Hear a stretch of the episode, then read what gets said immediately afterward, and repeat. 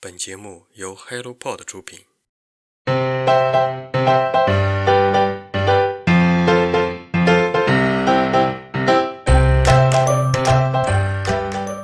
大家好，我是香菇。发布这期节目的时候，新闻媒体报道国内外的疫情仍然不够乐观。想一想，我也是近几年基本没有移开过自己的小窝了。有时候会特别怀念曾经无拘无束的自由时光，不禁常常问自己：作为一个热爱旅行的人，究竟有多久没出门了呢？如果你问我对旅行的定义是怎样的，我会说自己已经不再仅仅满足于去看风景或者游览历史建筑以及名人故居。随着对这个世界深层次的了解和认识。解读旅行就不再止于开阔眼界那么简单了，更多的是考虑一个新的问题：旅行到底给了我怎样的意义？这次介绍的旅行的艺术正好带来了答案。作者在书中写道：“旅行以及对旅行的研究可以加深人们对幸福的体验，而这种幸福就是古希腊哲学家所说的。”由理性支配的积极生活所带来的幸福。旅行的艺术，作者阿兰·德波顿，出品方上海译文出版社。阿兰·德波顿被誉为英国文坛奇葩，是一个知识渊厚且富有逻辑思辨能力的才子作家。他曾经是大学的哲学讲师，有着深厚的哲学素养，从苏格拉底、洪堡。到爱默生、尼采，他都有过系统的阅读，著有小说《爱情笔记》《爱上浪漫》及散文作品《拥抱逝水年华》《哲学的慰藉》《身份的焦虑》等。他的作品已被译成二十几种文字，《旅行的艺术》是其重要作品之一。自2002年出版以来，长居英美畅销书排行榜，已售出至少四十万册。阿兰·德波顿将自己定义为一位随笔作家，并且这本书的中文版也邀请到中国当代随笔作家余秋雨老师作序。这本关于旅行的书远远超越了旅行的范畴，它更多的是阿兰·德波顿关于美和艺术的思考，无处不体现着作者对生活的热爱。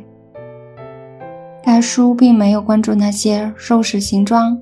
旅途当中需要注意的问题等琐碎的事项，而是把旅行写成一种精神上的慰藉，对旅行的意义进行一种特别的探讨和深刻的哲思。这种发现意义的觉醒，让作者笔下的旅行超过我们常规的期待，并带领我们回归到一种真正的自然即人性的正确回归。书中著有很多关于文化艺术乃至生命本体的感悟。让原本无奇的旅行充满各种鲜活的色彩，而我们体验到的是一次异乎寻常的阅读旅程。打开书，发现这趟旅程是这样开始的：从准备出发，到思索出发的动机，再到探讨旅途中所欣赏到的风景和艺术，最后是旅行结束的回归。德波顿从西方的文化中找到合适的名人故事，对旅行做出诠释。作者在叙述自己的旅行故事的同时，比照着欧洲丰富的文化背景，进而使自己笔下的旅行解析有着深刻的历史感和文化烙印。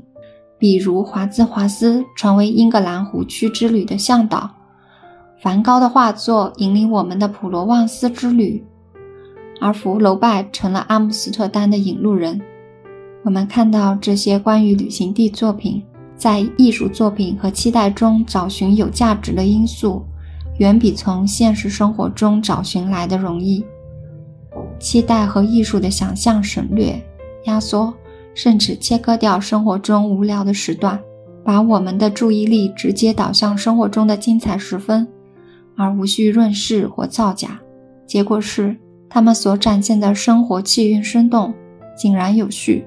这种气韵和秩序是我们纷扰错乱的现实生活所不能呈现的。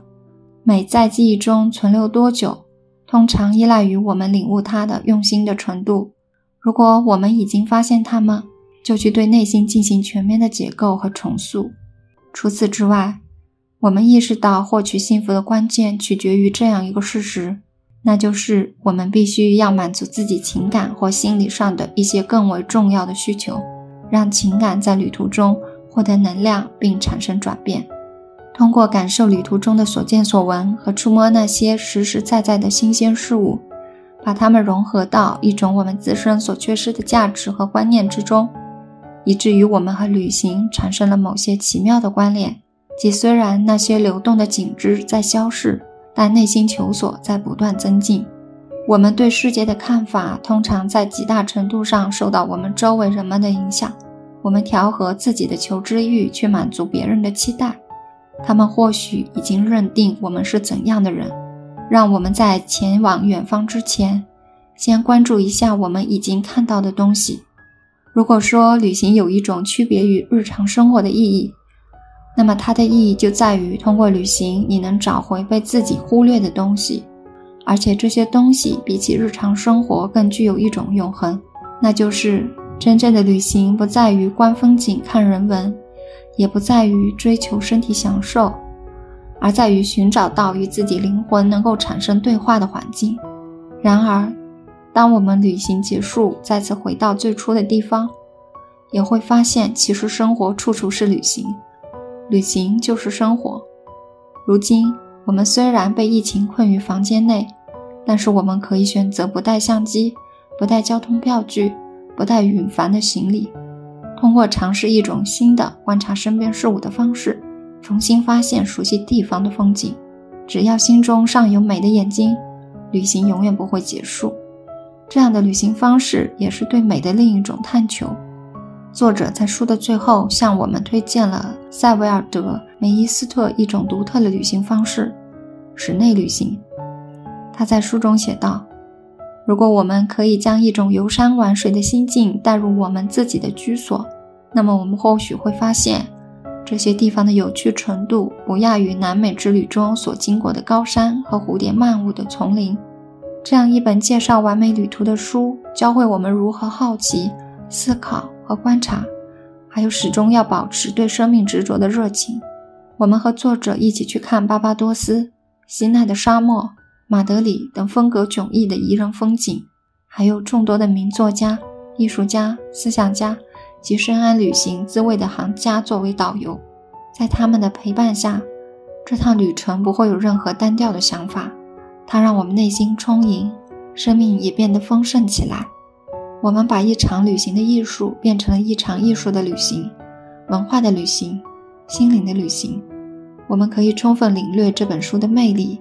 这是一本需要慢读的书，只有慢读才能领略作者的写作艺术。